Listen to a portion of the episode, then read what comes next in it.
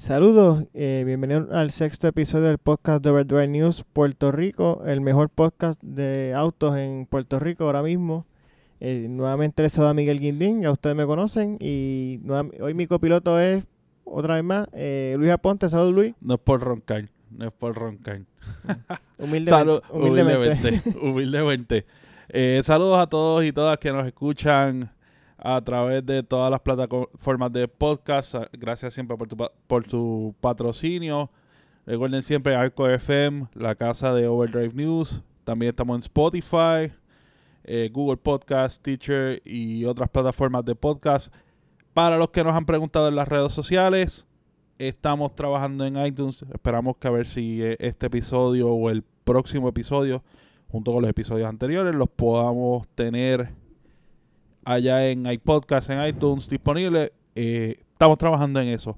Oye, y vi que subiste un par de cositas de esta semana en las redes sociales. Eh, ¿dónde, ¿Dónde nos pueden conseguir las redes sociales? Facebook, Twitter e Instagram, Overdrive News PR. Eh, como ya notaron, esta semana fue casi todo de la Foreco Sport, que vamos a hablar ya mismito de ella. Uh, uh, aguanta, aguanta. Hoy tuvo la mano llena, eh, chico. la mano- Aguanta, que eso va para allá mismo. Y nada, par de noticias que tenemos por ahí. Sí, esta semana eh, básicamente vamos a hablar de... Hay muchas noticias corriendo. Hay... Recordemos que ya la próxima semana eh, va a ser el Auto Show de Geneva. Así que yo creo que ese va a ser el, plato fuerte de la próxima semana. Pero siempre que se está acercando los Auto Show empiezan las noticias a, a calentarse. Así que tenemos un par de noticias trabajando eso. Además de eso, hablaremos del EcoSport, que tuve la oportunidad de montarme contigo. Eso sí, le dimos una vueltita por ahí y la, la pudiste ver así de... de- Me monté, lo- me pude que no, montar. no- no te tienen que contar ya. No, no, no, no. Pero va- vamos a guardarlo por ahorita. Vamos, vamos a arrancar con las noticias. Vamos a arrancar con las noticias. Y yo creo que la primera que podemos hablar es eso, es de dos modelos de Mercedes que uno ya está confirmado que se va. Eh, el ataúd. Vamos a traer el ataúd para... Eh, sí, eh, uno ya, ya llamamos ya llamamos al mortuario que ya se ha confirmado se va. Que es el, C- el SLC. antes conocido como el SLK. Ese es el, el El- roadster El eh, Baby. Ro- el Baby Roadster de Mercedes ya está confirmado que se va. Lo que se dice es que viene modelo nuevo ahora para Geneva. Así que eso hay que estar pendiente la semana que viene. Pero uno que se rumora la despedida, obviamente por que ya están tirando como que unas ediciones especiales, es el SL. O sea, el roadster icónico de Mercedes es el, el SL. Eh, van a sacar, ya Mercedes anunció que va a tener el Grand Edition, que tiene obviamente cositas de pintura. Eh, Es como un color, como un color negro con unos un detalles. negro Sí, mate, eh, con unos con unas cositas, este, va a tener este aros distintivos. eh, entiendo que la suspensión también se trabajó. y no- sus placas de numerativas, No. con, eh, ¿verdad? Que, que es un, que recordando que es un modelo limitado y especial. Exacto. Eh, solamente Mercedes anunció que solamente va a estar disponible para los modelos, no los, los que no son AMG, el 550 y el y el modelo que va antes que el, es el, V6, cuatro- el 400, el que. 400, SL400. el SL400 y el 550 son los que van a estar O sea, disponibles. los modelos eh, los primeros dos. corrientes, que no, o sea, que lo que son Mercedes como tal, que no tienen nada de IMG, que no, o sea, no es el SL65, el 63, ni nada de eso. Sí. Y se rumora que con esto ya Mercedes va a ir introduci- este, dándole la despedida al SL, ya que esto es un modelo que lleva tiempo. Esto es un modelo que lleva 2000. Veníamos hablando de esto. La, este estilo de caja empezó en el 2003 y hubo modelo nuevo con, obviamente basándose en la caja del 2003 para el 2013 fue que veníamos hablando. 2012, 2013, por ahí, 2013. que, que a mucha gente no le gustó el diseño porque no era tan elegante ya como, ¿verdad? Con ese ese modelo 2003 con los focos así como redondos, es que era más eh, Exacto. Es era- distintivo de Mercedes-Benz y ni hablar de los modelos anteriores que, que todavía yo, los otros días vi uno, era como 95. Aquel Y- SL cuadrado con los aros, Ese pa- ese los aros cinco patas estos que eran bien gruesos. Sí, ese para mí, ese para mí es el mejor, es el mejor SL, para mí. Y pues, este, este modelo creo que desde que se le hizo ese refresh como que nunca tuvo el, el mismo... acogidas y entonces encima le llegó el, el S-Class convertible. Sí, estábamos hablando, eh, antes del podcast estábamos hablando de eso, que, que yo creo que la culpa de lo que está pasando con, con el SL la tiene la misma Mercedes-Benz porque ese segmento de convertible de lujo, ellos, ellos se lo acapararon entre ellos mismos. Sí, y, Por- pues tien- tiene, tienes el S-Class convertible, aunque es soft top, pero sigue siendo sí, eh, obviamente un flagship de lujo. sí, es un convertible de lujo Más por encima de eso tienes entonces el AMG GT que salió Roadster también. En las El- diferentes el, ve- el- GTC y hay varios. sí, en, las en las diferentes variantes. y, y este, exacto, que tiene ya tres, básicamente tres vehículos convertibles compitiendo más o menos para el mismo demográfico. Ujú. Y si lo notamos, pues la persona que es más entusiasta quizás se inclina más por el AMG GT Y la persona que quizás pues sea más como que conservadora, más, Más lujo. más lujo, pues se va por el S-Class Coupe que también es más cómodo porque es más grande y pueden montar dos pasajeros más. Exacto, a menos que a menos que estés buscando realmente uno de lujo que tenga folding hardtop, pero Eh. si eso no es un problema para ti, vas a tener el S-Class de... Eh, esa. para mí es hasta mejor. Sí, ¿verdad? Si yo estuviera, eh, si tuviera el privilegio de estar decidiendo entre esos dos, yo creo que me iría, yo me iría por el AMG GT y si no por el S-Class. Yo creo que, yo creo que el- entiendo que el menos atractivo, porque no es tan práctico como el S-Class ni tan deportivo como el AMG GT. Está como que en un punto medio ahí, Sí. que como una zona Eh, gris eh, ahí. no que- Man's Land. sí. O sea que entiendo por qué las ventas han, han, han sufrido tanto. Hay que ver entonces qué Mercedes hace con esa marca. Yo sé que no la van a dejar morir por una marca ícono. Ya, Eh, ya es una un marca que tiene- conocer. ya es una marca que tiene valor ese modelo SL, así que yo no creo que la dejen morir, pero tienen que hacer algo con ella. Y rush. Para mí, lo- la- la- para mí yo eh, iría por la nostalgia y trataría de hacer un modelo un poquito est- retro. Eh, que, que tenga inspiración en los SLs anteriores, especialmente ya como el del 95 para abajo. Sí. Que, ¿ver? como la nostalgia últimamente vende mucho, pero La a lo mejor nostalgia, es- aquel, ah, o, o, o basarse algo, algo en aquel de los 70, el famoso Pagoda. Exacto. Algo Pues- así. Pues sí, eh, eh, dis- de- distinguirlo más de, de- ¿verdad? De- que haya un- algo extra que no tenga ni el NGVT ni el S-Class convertible.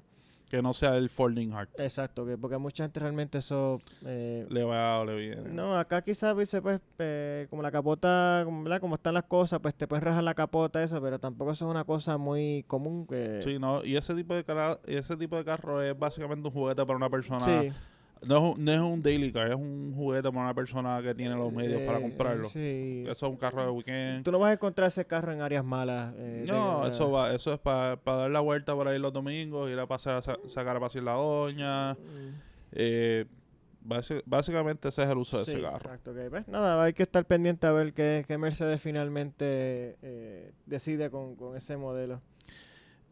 También, oye, salió ese modelo básicamente en Estados Unidos está ahora tocando a la gente, está llegando a la gente en Puerto Rico, como habíamos mencionado en podcasts anteriores, está por llegar, pero ya se están liqueando fotos de un modelo nuevo. De la, sí, de la Ford Ranger.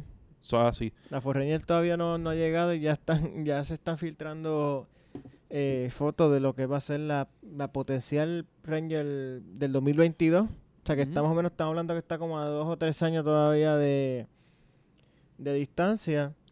Eh, los, bueno, los detalles son muy escasos porque solamente es una simple foto, ni siquiera todavía, ni siquiera tenemos por certeza de que realmente es una, una Ranger. Podría ser una F-150, la F-150 también está próxima a ser Sí. rediseñada, aunque por tamaño por- se ve que sí. es mediana, pero... Digo, yo pude ver las fotos, eh, eh, lo estuvimos discutiendo. Eh, recordemos algo. Este modelo de Ranger para nuestro mercado, pues es nuevo, entra ahora. Pero este modelo de Ranger se viene trabajando desde el 2012. 2012, Entonces, en otros mercados. en Asia, especialmente Tailandia, Asia, Sudamérica. Australia, que es, de- que es donde se desarrolló ese modelo. Y de hecho, ahí entonces viene la foto. De Australia, exacto. Viene de- Vienen las fotos de Australia y ese modelo tiene bastante del lenguaje, de hecho, de la, de la Ford S, del refresh último que se le hizo a la F-150. Eh, tiene ese, básicamente ese mismo lenguaje en su frente. Eh, baúl, eh, lo que estamos viendo en la compuerta, de hecho, la estamos comparando con un par de modelos. Sí, porque la parte trasera de la foto, después, después le voy a estar subiendo esa foto en, la- en las redes sociales para que las vean, para que sepan lo que están hablando. Y para que nos Eh, comenten a qué se le parece a exacto, ustedes. Así nos comentan realmente, ¿verdad? ¿Qué creen ustedes? Por, por al frente es puro Ford, o sea, eso es innegable. Ahora, por atrás, yo veo RAM y veo hasta Honda y es como que... me- es O la bien- compuerta. Fíjate, tú sabes, la compuerta a mí me pareció mucho al último modelo de Ranger que se vendió acá en Estados Unidos. Aquel 2011, 2012, 2012, 2010, 2012, 2010, si no me equivoco. 2011, por ahí. Ese modelo de compuerta ahí es que se me parece. Así que le vamos a poner las fotos en las redes sociales y ustedes nos comentan qué, qué ustedes Ah. a qué ustedes qué ustedes creen de ese modelo, si si se aproxima, de hecho hay detalles de que sí se está trabajando en el próximo modelo por lo que mencionamos, porque es un modelo que ya lleva sus añitos en el mercado global. Sí, ese, este modelo se, pues, se federalizó eh, para, ¿verdad? para pasar lo que son las pruebas de choque, las pruebas de seguridad. Eh, entiendo que el motor 2.3 turbo es, es propio de acá, de, ¿verdad? del mercado americano. Sí, eh, porque obviamente ese motor, mayormente ese modelo en otros mercados se vende diésel. Sí, y pues sabemos que la palabra diésel eh, acá es, es ya casi... este Fuchifo, ape- Fuchifo apesta. Y estamos, ¿verdad? Eh, es una eh, pena, pero los- hace unos meses tuviste que se, se presentaron, digo, sí presentaron formalmente la versión Raptor de la Ranger y para decepción de muchos resultó No que acá. no va a llegar acá. Sin Sí. embargo, sí, por, eh, por- por el mismo problema, porque es diésel, es diésel es un modelo y que no pues federalizado. eh, es, es muy costoso eh, adaptar otro motor eh, y ¿verdad? hacer ese proceso para venderla acá. Entonces fue lo que va a hacer es que va a aprovechar la próxima generación y va a desarrollar la Raptor ya pensando en lo que es el mercado americano. O sea que si quieres una Ranger Raptor, pues solamente tienes que tener esperarte como tres añitos más. Sí, que te da tiempo de ahorrar. Aguanta, aguanta, aguanta, aguántate. Eh, y- O sea, la, la vamos a tener porque es que realmente es uno, como dicen en inglés, un non-brainer. Eh, esta guagua tiene que llegar a este mercado. Sí, y más que ese ese mercado de, de guaguas off-road, eh, eh, pickups mid-size off-road. Lo hemos visto, hemos visto el éxito en full-size off-road con la Raptor y la Ram Rebel. Y, eso que la Ram Rebel no es, bueno, mucha gente cree que sí, pero la Ram Rebel no es un competidor directo de la Raptor, sino es como, como es un- co- como un intermedio entre, o sea, es más, eh, tiene más capacidad de off-road, pero obviamente no es la Raptor que no, está no es hecha un para modelo eso. de alto desempeño como la Raptor que ya tiene un motor completamente diferente y la suspensión cambia Sí. completamente. Es como Sí. un off-road package. Exacto. Pero entonces lo, lo vemos en la y lo vemos en la en las mid-size también, lo que es la TRD Pro, lo que es la Colorado ZR2 R2 y, y- la Nissan tiene hasta el, el Pro 4X package. Sí, que es- eso, eso es como un off-road package, igual que la Ranger que va a llegar acá, que la, va a ser la F por 4. La FX4. que este pe- y hablando de ya esa, entiendo que esa Ranger está bien bien bien próxima a llegar aquí a la isla si no es que está ya en la isla Sí, ya, ya pronto yo entiendo que eso lo deben estar viendo entiendo por ahí en que la calle. ya yo entiendo que esto es una especulación ya por lo menos como las próximas dos semanas ya tenemos tenemos que estar este teniendo noticias ya de la Ranger ya en Puerto Rico Sí, la gente, la gente de Fort Puerto Rico que nos pueda confirmar eso, déjenos Sí. saber para entonces nosotros ir, ir dándole la noticia a la gente, porque yo sé que es un modelo A que han- mucha gente espera. me han preguntado a si mí también me han, este me han jalado en la calle y todo el mundo, la Reina Nueva, ¿qué ha pasado? Se ve brutal, pero no la he visto por ahí. Yo, cuando llega ya ya ya mismo eh, aguanten cal- calma, pueblo, calma, que, que ya viene por ahí. Así que Eh, nada, oye, y no es, no es el único liqueo. No, No. Es lo- eh, no es la única filtración, que estamos ya como, como las fotos filtradas que salen de, de. Ah, ve, ve, no, no, ese- no te metas en ese tema, que para eso, que pasa hay mucha gente. Estamos, sí. Pero- Eh, nada, este, salieron unas fotos filtradas del Porsche 911 Turbo, la, espe- específicamente el 9, ¿es el 992 es? Ese no, eh, exacto, el 992. 992. Esa es la, eh, que es la generación nueva. Eh, están, pro- 2020. están próximas a lanzarse. eh, la, la, obviamente ya están tirando los últimos cartuchos de la 991. Ya en Geneva van a presentar el Speedster, que es básicamente la versión que siempre despide a todas De- las generaciones. eh, de- es como que la de carta despedida de la, la generación actual y eh, eh, lo que le da transición entonces al próximo Al- 911 que ya también ya debe venir de camino ya. Sí, ya eso yo creo que para verano debe estar por ahí corriendo. Quizás hasta un poquito antes, no te creas, quizás maybe abril, mayo, un Sí. chip por ahí, por ahí. Pero ya eso 992 ya está a la vuelta de la esquina y ya se filtró, se filtraron fotos de la- del modelo turbo. Se vio de espalda, obviamente es lo que se espera, un, po- un poco más ancho, de, de- de- en el en los guardalos traseros, Sí, como más una ancha. goma, eso se ve como una goma, como una goma 325, una goma bastante Sí, grande. Se ve goma ancha. Eh, obviamente su, sus cuatro La salidas. aerodinámica, o sea, obviamente la aerodinámica, que, que hablando de 911 Turbo, eh, cabe señalar que todos los 911 son turbo, excepto el GT3, que sigue siendo aspirado. Sí, eso, eso, que- eso del 991 para acá, eh, eh, 991.2. O sea, el refresh del, del, de, la, de la generación 991, que es la que está hasta ahora, La que sale ahora. la, la, la que- con la que, se, la que se despide ahora, eh, son todos, como mencionabas, turbo, pero obviamente otro tipo de turbo, es turbina sencilla, No, obviamente es un motor más pequeño, de- turbina sencilla, pero todos tienen ya un turbo.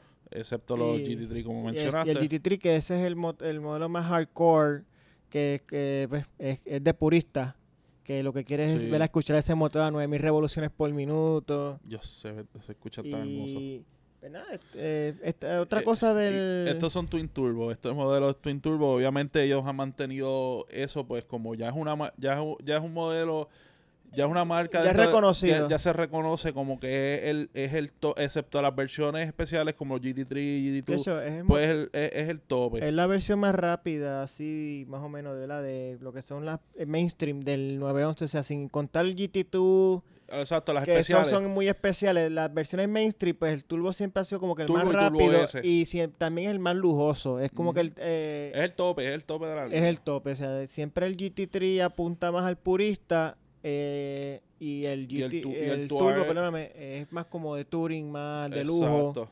El turbo y el embargo, turbo pues- es.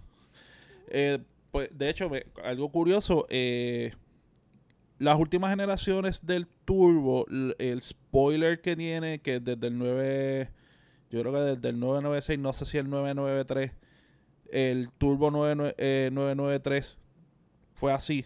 El spoiler es uno bastante recogido que se levanta de manera aerodinámica. Yo sé Sí, que el ¿no? 996 para acá es así. Lo que no estoy seguro es el 993, que me corrijan los fanáticos de Porsche. Eh, y, y es bastante subtle. Pero fíjate, a mí lo que estaba viendo de esas fotos, que fue tomada lo que aparenta ser la fábrica, ese spoiler se me parece al del GT2 del 996. Estamos hablando del GT2, esos 2003, 2004, Es, eh, ese- 2005 por ahí. Esa, eh, no, ese, ese fue hasta 2004. En, el- en 2004 el, lo- 2005 entró el 997. Siete. Sí, fue- pero sé que la versión de despedida del 996 fue el Turbo S junto con el Club Sport y hubo, hubo modelos de 2005 del Turbo S de esa generación. Pero el GT2 de esa generación 996, ese, ese spoiler que lo usaba, que lo, lo- se usa mucho en, en los turbo de, de- de esa generación, ese spoiler de GT2, de, de ese GT2, tiene, tiene- es, es el parecido que me da ese spoiler. Sí, a mí también. Se, se veía muy bien, por cierto. Se, se veía súper bien. En el que es un como un charcoal grey no que sé, si hay tenía- algo que, que el, el 911 es un carro que ya tiene más de 50 años, sin embargo, se- siempre, siempre se ha visto bien. No hay ningún 911 feo. No. Y, Y- el 996 que mucha gente critica, a mí me encanta. A mí me gusta, a mí me gusta. Yo Eh, recuerdo, yo re- todavía re- yo recuerdo que de, de niño yo tuve un compañero de clases. Yo siempre estaba con ese carro y el, ese carro y el papá del muchacho se compró uno y estábamos haciendo un trabajo de la escuela y él me dijo, ven acá que te voy a enseñar algo. Y cuando bajamos del garaje, eh, eh, papá se había comprado uno. Todavía, a mí nunca se me olvida, negro, interiores grises. A mí, a mí, a mí, a mí ese, ese Porsche a mí me acuerda mucho la niñez. Sí. Y es- es- por eso yo creo que es más bien como que, es uno le tiene cariño por eso, como que te acuerda la... la- es, sí. es mi favorito, uno de mis favoritos solamente por eso. Y que nada, este, ahora vamos a hablar de un competidor del 911, que es la Corvette. Eh, exacto. Eh, pasaron dos cosas esta semana con la corbeta.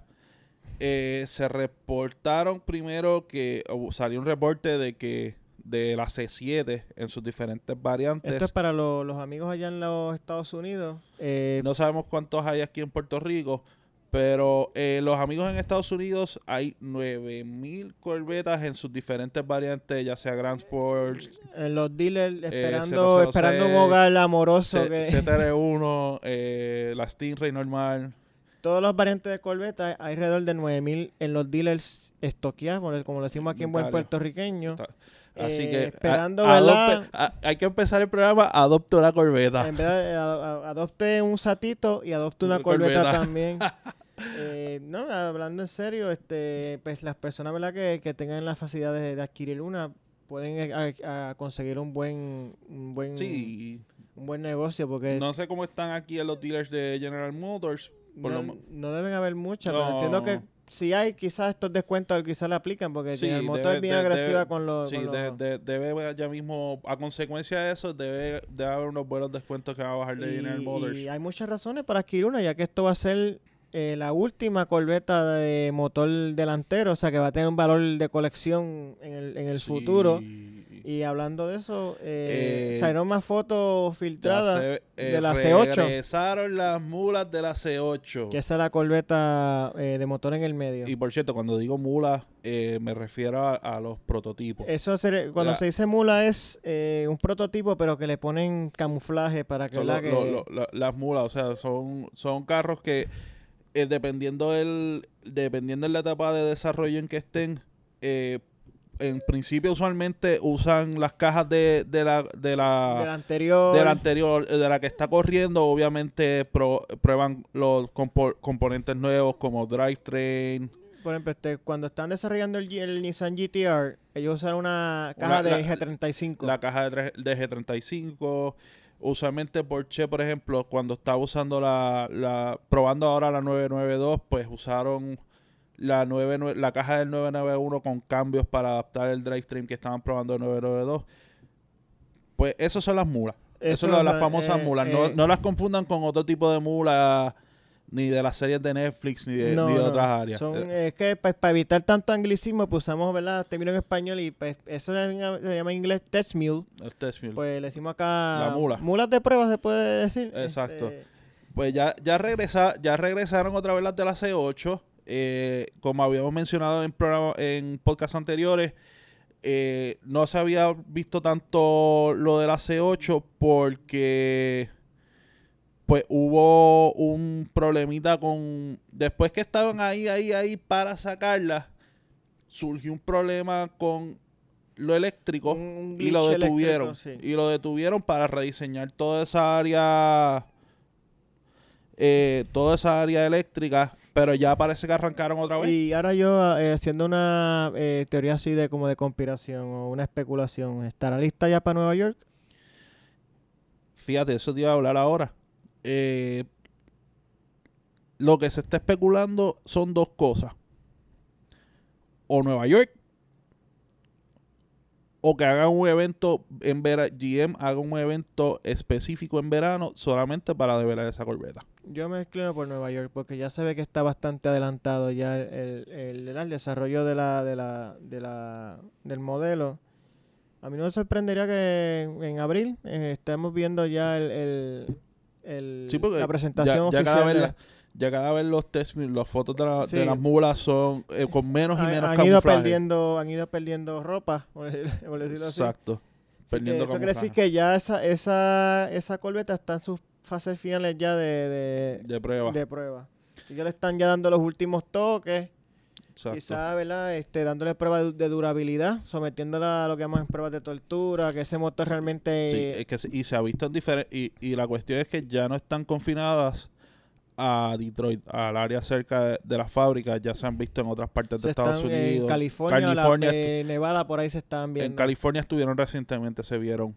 De hecho, se- se andaban, creo que de caravana, como tres mulas de la C8, eh, dos eh, y un C7, una, una C7 coupé y una convertible. Aunque algo que se habla de este modelo es que posiblemente contrario a otras eh, variantes, no tenga convertible. Se dice que podría no tener convertible, no está, se asienta, pero sí tendría un techo targa como Un lo han targa. tenido desde los 60 para acá. Eh, sí, que eso ya es como un, como un, ya como un rasgo de la corbeta, que una Sí. corbeta sin techo talga, como que... eh, Sí, del- de, la C2 para acá, eso, eso ha sido... Yo me inclino por el techo talga, porque es que ahora don- eh, es como que un poquito difícil, por lo menos una, una capota, eh, ¿verdad? Que se que ella misma no hay dónde ponerla, porque don- donde se supone que vaya guardada está el motor, o sea que es como que un poquito complicado ahí la, Sí. la- la ingeniería. Sí, aunque bueno, aunque si otros modelos también lo hacen, que, que van a ser posibles competidores de ella, como por ejemplo eh, 488, eh, que son foldable, eh, foldable Hardtop. hardtops, Sí. lo hacen y tienen motor atrás, pues hay que ver qué GM decide finalmente. Ah, o sea, ellos, ellos dirán, hay que ver también si vale la pena ¿verdad? hacer esa inversión. En, ellos vendrán, eh, quieran, quieran ver cuántos quieren vender de los convertibles. Así que nada, hay Pero- que estar pendiente a eso. Yo creo que ya... Sí, ya, ya, ya hay que ver el Nueva York. Si Eh, Nueva York no aparece, de seguro va a aparecer en Eh, verano. Eso sí, este, yo creo que si no es el, el, el debut más importante de Nueva York, entonces va la- el debut más importante de Nueva York va a ser la Bronco. Ujú. Definitivo. O, bueno, pensando en verano, otro, otro posible lugar de para que la develen puede ser el, el concurso de autos clásicos de Pebble Beach. Ese puede ser. Un- que ellos hagan un evento un, un evento para la corbeta dentro del concurso Sí, de Pebble porque me acuerdo que cuando presentaron el último Camaro en el 2015, creo que fue eso, eso fue un evento privado en Detroit. Fue- fueron eventos, Fue, como, fue como en una isla, eh, fue un evento... Eso, eh, eh, hay una isla que de hecho allí eh, hay, hay competencias, creo que IndyCar corre allí y si no me equivoco, IMSA corre allí, que de hecho la Corbeta corre en IMSA y ya también se está desarrollando eh, La de la, la, versión de, de competencia de la Corbeta C8R. Ya Prada Millen, que son la gente que desarrolla ese, eh, los, los que están a cargo de desarrollar ese, ese modelo de carrera, ya están también trabajando, los vieron en, en la Florida, en Sebring, eh, probando un prototipo de la C8R, obviamente también tenía camuflaje, así que no, tampoco, no se pudo sacar mucha pista, pero se sabía que era una C8R. Así que nada, hay que estar pendiente a eso, ya eso está cerquita. Oye, y creo que Consumer Reports zumbó sus listas. Sí, este Consumer Reports eh, sacó de su lista anual de tanto de las mejores marcas como mejores vehículos por categoría. La primera marca este salió Subaru. Subaru eh, salió hace tiempito. Estabas loco por decir esa. Eh, sí, eh, a mí me gustan mucho los Subaru, así que eh, me alegra de verdad que verlos en, en esa en esa posición. Subaru es tremendo carro, seguro, confiable. Entiendo que verdad que se merecen estar ahí y felicidades entonces a la gente de Trevor Motor que están contentos con ese logro de la de la marca. Claro. Eso- ¿Y qué, qué otras marcas estaban en esa lista? pues le sigue Genesis, que Genesis todavía la gente se confunde. Genesis es la división de lujo de Hyundai. No es el Genesis Coupé ese que... Sí, es que, es que como aquí no se ve, o sea, la- en Puerto Rico, eh, esa versión de esos dealers Genesis no los han. He visto uno que otro en la calle. Es que entiendo que solamente el, el dealer de acá de la Kennedy es el que tiene es el que tiene Genesis. Genesis. Los demás dealers Hyundai pues son Hyundai. No, no tienen... Sí, porque para entiendo que para eso tienen que hacer un showroom aparte, dealer apa- una Sí, experiencia de dealer eh, completamente no, diferente a la de Sí, Hyundai. eh, y de hecho quieren abogar, los dealers Genesis quieren separarse de los dealers Hyundai para verla, darle esa...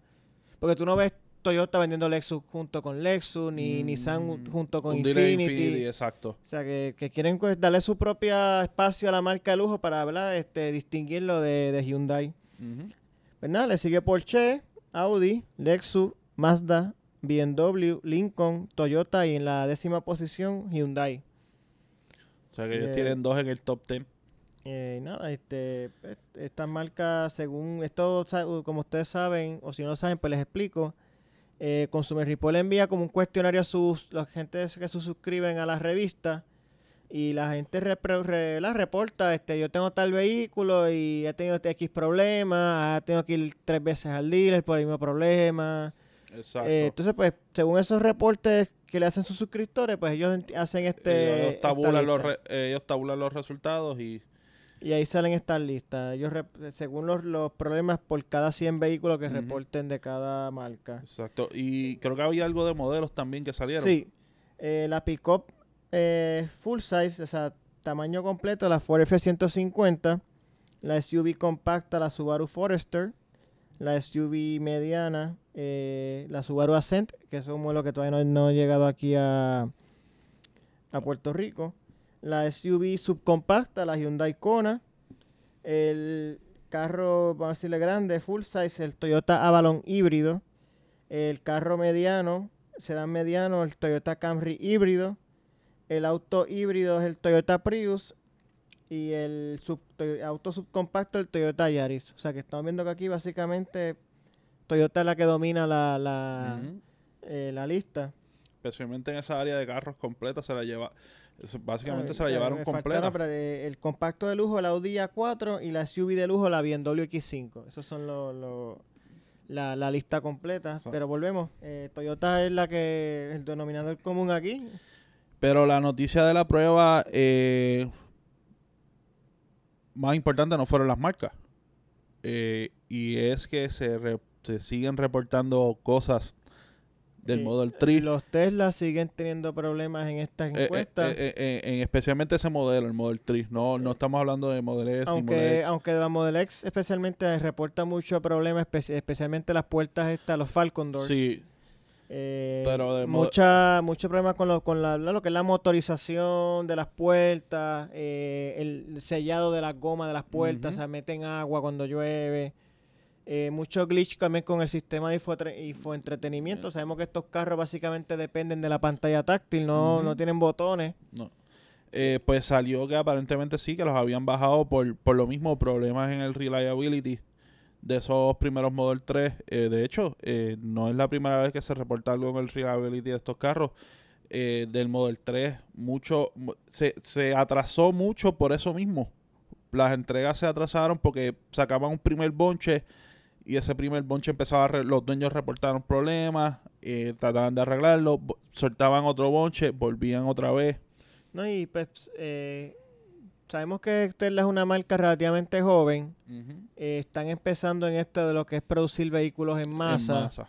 Y pues están teniendo ese problema de cómo eh, producir vehículos, ¿verdad? A un ritmo rápido para sa- satisfacer la demanda, pero a la misma vez manteniendo un control de calidad Sí. eh, apropiado para un vehículo de lujo. Esto es un vehículo que compite con autos de lujo. O sea que Sí. si tú compras un Tesla, pues estás esperando pues, una calidad y una.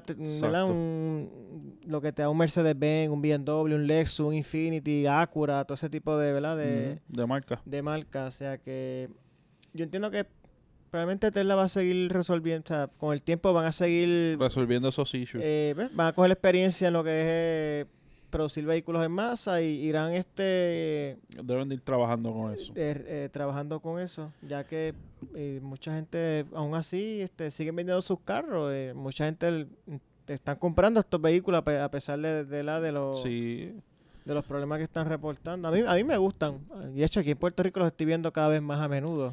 Sí, eh, de hecho yo no me sorprendería que en algún momento Tesla considere un dealer en Puerto Rico porque, bueno, habría que ver cómo ellos trabajan con la reglamentación de dealers en Puerto Rico porque ese es, el, ese es uno de los problemas grandes que ha tenido Tesla. Ellos no tienen Eh, dealer como ellos, no, ellos no tienen dealers, ellos, o sea, ellos no es como, por ejemplo, los dealers que tienen en Puerto Rico, no es que la marca directamente tenga un dealer, es que la marca vende su licencia a un concesionario y ese concesionario es el que trae los carros para los diferentes dealers que se abren. No, Tesla, eh, de hecho, le ha traído problemas en estados porque el modelo, los que son dealers y concesionarios están peleando eso porque cambia, les cambia el mercado. Tesla directamente abre una tienda y ellos mismos te venden el vehículo. Sí. No, y, y tú puedes entrar ahora mismo a tesla.com, eh, das tu depósito de mil dólares y ya estás eh, en lista para un, para un vehículo de ellos. Exacto, tú, tú haces el, lo configuras como tú quieres Ese, este, y ellos te lo venden escoges el color, el modelo, que lo quieres con X cosa y das un depósito de mil dólares con una tarjeta de crédito y ya. y ellos te empiezan a producir el vehículo. y después, te, te dan un, más o menos una fecha estimada del delivery Exacto. y esperar. y esperar. que de hecho creo que los, los, los dueños de Puerto Rico lo que hacen es que eh, para el mantenimiento de estos vehículos, eh, como todo parece que ellos tienen, hay club, hay un club aquí en Puerto Sí, Rico de hay, Tesla. un- hay una página en Puerto Rico de Tesla Puerto Rico donde ya hay bastantes dueños, más de lo que uno más de lo que Sí, pensaba. y lo que hacen es que básicamente se ponen todos de acuerdo que vamos para esta fecha a hacer mantenimiento. Ellos tra- traen un mecánico, Traen un mecánico hacen un serruchito, traen un mecánico, y el mecánico, ¿verdad? Le da servicio a los, mecánico certificado de Tesla. con sus herramientas y todo, ¿verdad? Específica de, de Tesla y pues, hacen un- sacan un día para eso, para Exacto. y venimos. Esto es un carro que realmente pues el mantenimiento es rápido porque no tiene motor, o sea, motor de gasolina. Simplemente más bien pues darle su update al, al- al software. Al software, que verificar los motores, la suspensión, la- me imagino que, que la suspensión, ¿verdad? Este, habrá que de suspensión esté, ¿verdad? Eh, por en orden, eh, la, eh, verificar la calibrada. batería, la, la calibración, goma, que la goma pues estén gastada este, como es. eh, parejo, de manera pareja. Y es, ¿verdad? Eso, eso entiendo que es el mantenimiento básico de, de un Tesla, ya que no hay, no hay que cambiar aceite y filtro, no hay que cambiar el filtro de aire, No hay que cambiar el cool, no hay que cambiar el líquido, el, cool el- de transmisión, no hay que chequear de transmisión ni nada.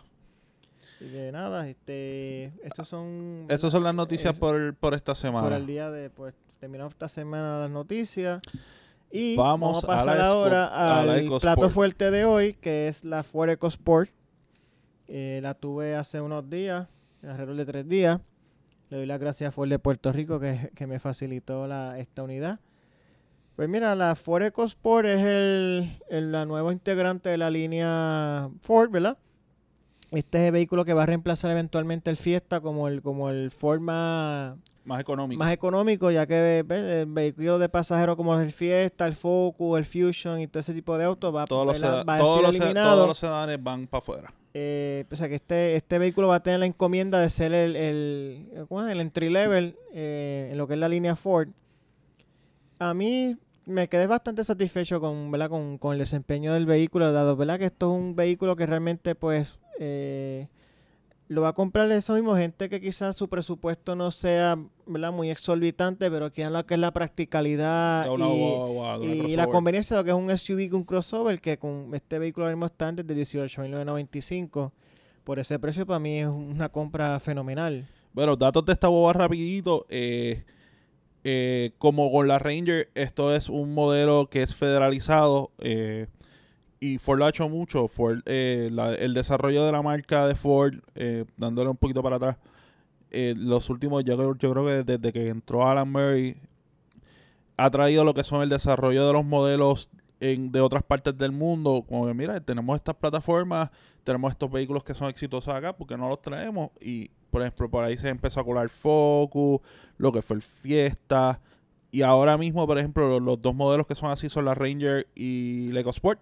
No, y, la, y haciendo un poquito de background. Y, el tra- y la Transit, perdóname. eh, este segmento de los eh, crossover subcompactos esto es un segmento relativamente joven, no tiene ni siquiera de como ni 10 años. Y esto empezó más bien con la Nissan Juke en el Ujú. 2011. Sin embargo, siguieron entrando integrantes y pues el segmento cogió una inmensa popularidad. Y Ford, pues, de momento vio, se quedó como que, ok, estamos tarde. Estamos- te- tenemos, Eh, nosotros tenemos un modelo, nosotros tenemos un modelo en otras partes del mundo que cae en estas características, pues ¿por qué no lo podemos Sí, vender? porque la cosa es que no, no tenían tiempo para desarrollar un vehículo desde cero, ya que, ¿verdad? Eh, eh, tenía Toma, que, to- tenía- toma capital, toma tiempo. toma tiempo y pues, el segmento estaba está caliente y hay que, hay que entrar para... ahora. Hay que entrar ahora. hay que entrar ahora y pues tomaron este vehículo, le, ¿verdad? le aprovecharon que le hicieron lo que llaman el mid-cycle refresh. Eh, y ahí lo trajeron. eh, le federalizaron el, el vehículo pues lo mejoraron la estructura para pasar las la, la pruebas de choque. Eh, los motores pues lo, lo- lo ajustaron a, a las emisiones verdad las Por leyes cierto, americanas Por cierto, son dos motores. eh, Dos tienes, dos, motores. tienes dos opciones de motor. Tienes un motor tres cilindros, turbo EcoBoost turbo, EcoBoost, eh, es un litro de, o de un litro de displacement. Eh, son ciento, 23 caballos de 123. fuerza y 125 libras pie de torque este motor está disponible en los modelos de tracción delantera, o sea, los 4x2 por, en buen español. Aquí en Puerto Rico Al están hacer el upgrade, que vale alrededor de 1.500 dólares por el sistema de Four tracción a las cuatro ruedas, intercambias un cilindro por un del, el turbo por un cilindro y obtienes un motor 2 litros de 4 cilindros de la familia Duratec. Y este no es turbo, esto es un motor aspirado y desarrollas eh, 166 caballos de fuerza y 149 libras-pie de torque. Eh, ambos acoplados a una transmisión automática de, de 6 velocidades convencional que No mucha, es CBT. ah, mucha gente todavía, ¿verdad? Las CBT todavía no están muy, muy yo, yo, yo. no son muy simpatizantes de la CBT, pues la- le, le- le alegrará saber que no, esto es una transmisión convencional. Entiendo, mira, el, el desempeño de, de la guagua, yo que bajé hasta Yau con ella, Esta- por cierto, esta- la guagua que se probó era el modelo. 2.0, un 2.0. 2.0, de hecho, una, era el tope de línea. una Titanium 2.0, del el, to- el tope de línea, la guagua completamente equipada con todos los, los, ¿cómo dicen? los muñequitos. Sí, asientos en pie. Asiento en pie, sunroof, eh, luces automáticas LED, eh, eh, eh, tiene, tenía es- Sync 3. Sin tri, navegación, eh, el sistema Back- Van o- Olusen Premium. Eh, bueno, la guagua estaba, o sea, la guagua estaba completamente equipada. Y yo fui allá con ella y te puedo decir, eh, la guagua no tiene problema en, en esas cuestas de calle, ese tramo de calle y Salina. Ella, ¿verdad? Eh, sube muy bien, se desempeña muy bien en la, en la, en la carretera. Eh, la, la suspensión no la vas a confundir con lo que es un Lincoln. O sea, la suspensión es un Mm, poquito... exacto. O sea, eh, yo la noté como una suspensión más de como de SUV tradicional, es como que más, poquito más trotoncita. Sí, Pero a mí me gusta el feeling porque se, siente- se sentía como europeo, es un, como, como un auto más europeo que, que americano y no se siente tan crossover como otros vehículos de No. esa... No, y, y el estilo no es tan crossover como otros competidores, como decir la serie, la CHR, que es más bajita, Eh, eh, es un, la es un- es un- sí, Kicks. un más, es una, un tira estilo- más a SUV. Es un. SUV tradicional que, by the way, básicamente parece que cogiste una Escape y la metiste a la secadora Y o se encogió. y se encogió. O sea, es bien parecido a la, a la Escape. Creo que es, una, es, un, es, un, es un atributo, porque la Escape es una guagua elegante eh, y deportiva. El interior eh, también, para mí, ¿verdad? Pasa, pasa la, la prueba. El interior es, ¿verdad? Es, más, es más cómodo de lo que parece la guagua, porque la guagua se ve bien compacta de afuera. Sin embargo, el interior, pues, es relativamente cómodo, especialmente para eh, personas de mediana, baja estatura. Sí, eso, eh, sí iba a decir. Si usted es como yo, que, que es grandecito, mide sobre seis pies, pues obviamente vas a sentir que es un poquito más incómoda para ti, pero si usted es de ese tamaño, usted no debe estar mirando Eh, personas, de, personas de 6 pies o menos no deben tener ningún tipo de problema. No. De hecho, yo me senté también en la parte de atrás. Yo no soy muy alto, yo mido 5'9 nada más. Eh, yo no tuve problema tampoco en la parte de atrás y me gustó que el, que el asiento queda alto. Sí, Que, que, no te hunde. De estos asientos como que te hunde. Entonces, para ver para afuera tienes como que... hacer- que- que- eh, que- que levantar la vista. y, y tiene dos tomas de 12 voltios para, ¿verdad? Para cargar el teléfono. Para Eso celulares. lo eso- tienes eso- por el lado del asiento, que es más conveniente que tener la consola acá en Sí, el porque medio. sea cualquier movimiento que tú hagas en la parte de atrás que se mueve, por ejemplo, que te muevas un poco para el lado El- pa- pa- sí, para hablar con el pasajero, lo pues, saca de, lo sacas puedes el sacar, cable. o- pues. sí, Eh, eso es conveniente. eh, eso, ese detalle me gustó.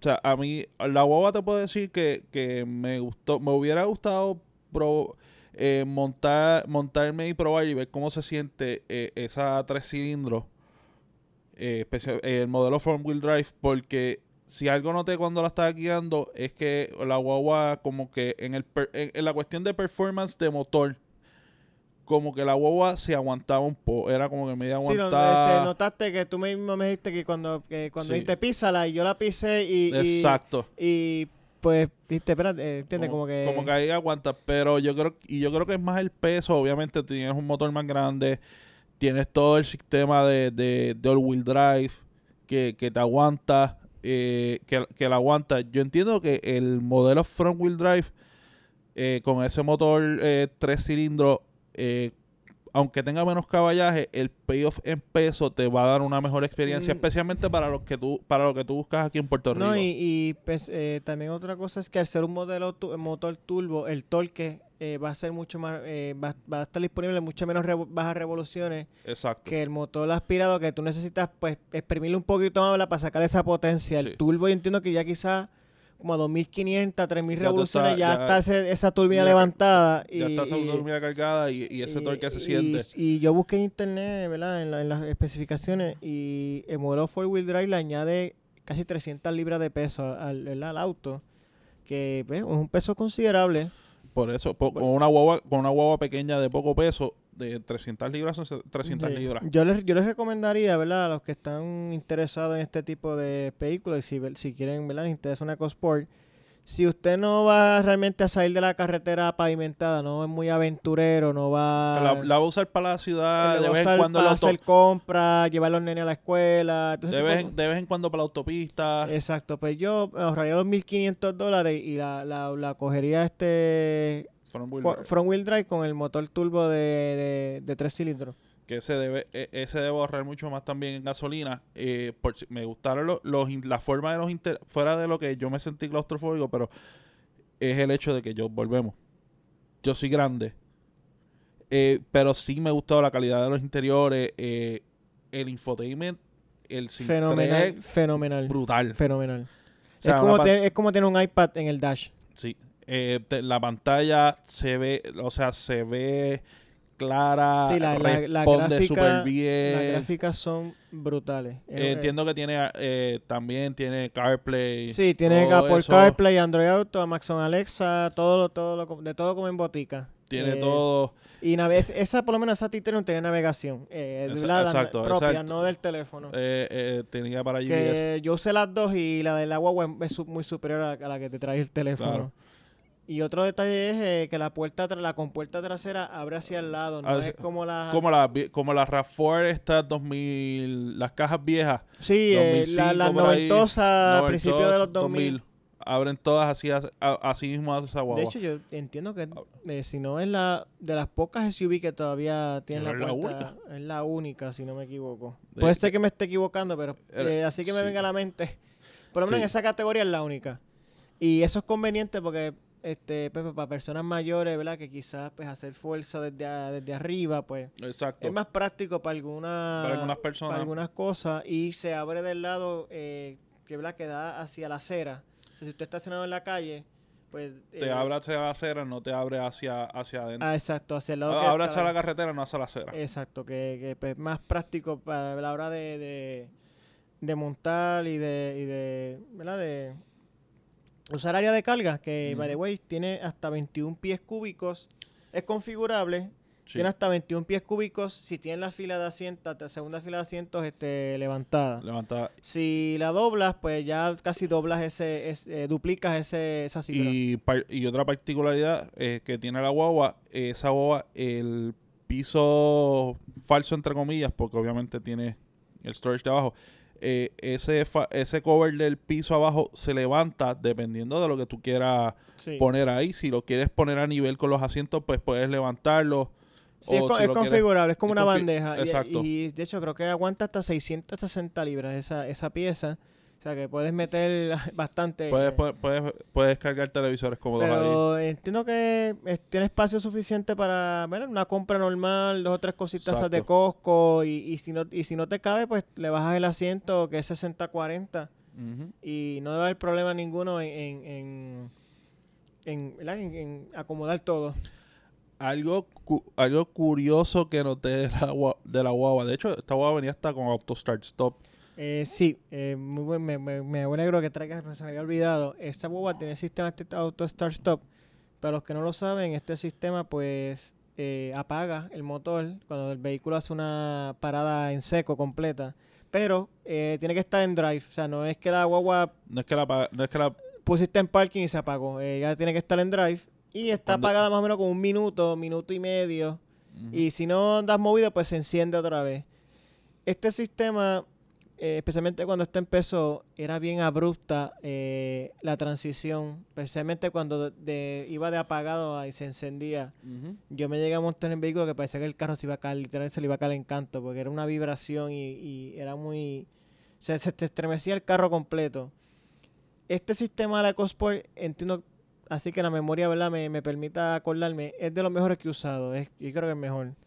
Bueno, tú estabas conmigo, tú viste que Sí. la guagua se apaga, Sí. obviamente tú sientes que se apaga, pero... que se apaga, pero entonces la, se prende como si estuviera prendiendo el carro normal. Sí, eh, eh, eh, no vibra la guagua cuando prende y es bien rápido. Tú levantas el pie del freno y ya la guagua enciende rápidamente y puedes continuar tu marcha. Exacto. Que- eso, que- eso va cuando está en los tapones o en las luces. Y como que era, si bien no, si no te gusta, pues tiene un botón de apagarlo, pero cada vez que apagas la guagua, eh, por default se pone otra vez en, En en- Auto Start Stop. en Auto Start Stop. Y una cosa bien curiosa que noté, que cuando la estábamos probando, tú la pusiste en Sport. Y es que no de no la cuando seleccionas cambios, que de hecho, usualmente los carros, cuando tú seleccionas cambios y algo, algo que tiene esta guagua, que de hecho no es la única, yo creo que en los modelos de Ford últimamente cuando están haciendo la selección de cambios manual, los tienen así, porque la Raptor es así. Eh, primero que es en el, es en el mismo... Es como un misma- es son, como dos bot- son- botoncito. son dos botones en la misma palanca. O sea, que no es como otras que tú mueves la palanca hacia, Hacia el lado, lado o hacia- Sport sí. y la puedes subir o bajar, o la mueves hacia el lado Sport y tienes lo- los paddles. Los paddles. Eh, algo que noté que, que muchas veces, eh, o sea, es bien pe- eh, que es bien pequeño cuando, cuando estás tirando cambios en, en Sport para probarlo. El, el número donde está el, eh, de- que te dice dónde está el cambio eh, está como que bien pequeño y en una esquina. Sí. eh, Eso yo lo que creo es que realmente Ford, y yo creo que con mucha razón pienso que muy poca gente va a usar ese, ese modo manual. sí. Y quizá mucha gente lo, lo más probable la van a dejar en drive. Yo usualmente la usé en drive. eh, Cuando estaba bajando por calle y esa área de la montaña la puse en sport para que la guagua misma eh, aguantara más el cambio y no abusar más de los frenos.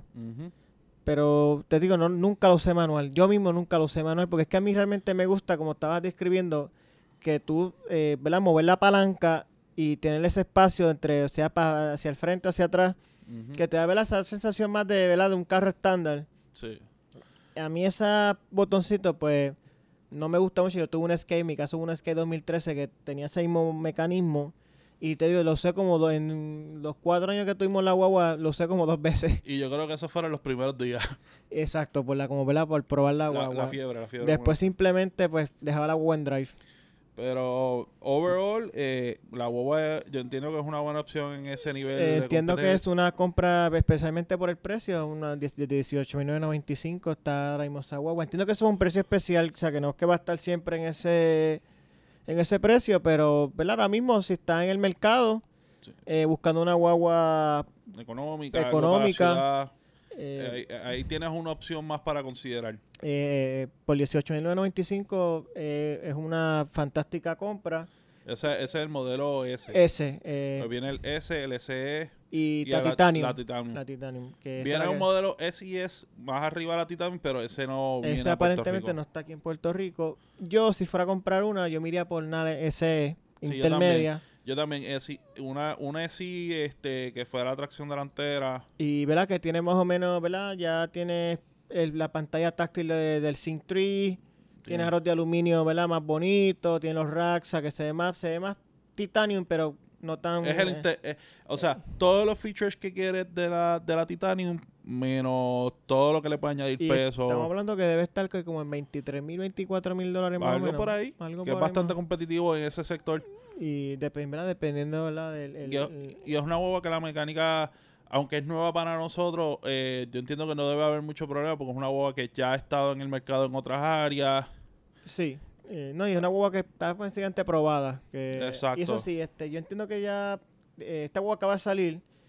Yo creo que de las primeras mejoras que le va a hacer Ford a esta guagua es que le va a añadir lo que es el Copilot 360, le va a añadir lo que es el, eh, el- la, la alerta de colisión Sí. frontal, el, el frenado automático Sí, de emergencia. eventualmente yo creo que eso, eso, se, eso, Eso, va a llegar para mí va a ser de las primeras mejoras que le va a hacer la, la Ford a este, a este vehículo.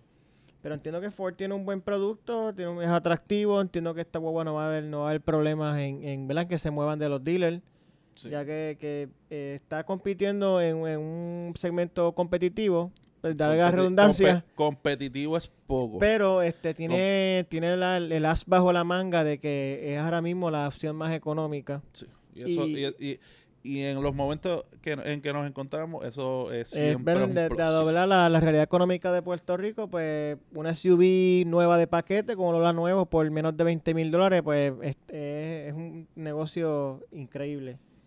Así que nada, yo creo que ya este por hoy, Sí, yo creo que ya por hoy eso sería todo. Este, gracias Miguel por otra edición más de Overdrive News. no, gracias a ti por acompañarme y este gracias a ustedes por escuchar. Ya saben, repitiendo, ¿verdad?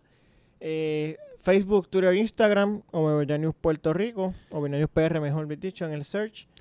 Eh, YouTube también. YouTube, los canales y obviamente Anchor FM, Spotify, Google Podcast, Teacher y iTunes Coming Soon. iTunes Coming Soon y pendientes que este weekend no, para la semana que viene hay un otro test drive nuevo Vienen por ahí test drives. y ahí viene un test drive nuevo de un modelo Nissan. Eh, por ahí viene la- el- más tarde viene el de la RAV4 y por ahí vamos a ver si se da, si se concreta, si Dios quiere, por ahí viene algo con un modelo Subaru. Así que ese va a estar bien así interesante. que la agenda sí, está llena, eh, pendiente ¿verdad? a ese tipo de la ese a esas pruebas y pendiente a la semana que viene que va a estar, promete estar cargadita con Geneva. Geneva, Así eh. que nada. que sea hasta la próxima. Nos vamos que tenemos hambre. Saludos. Saludos.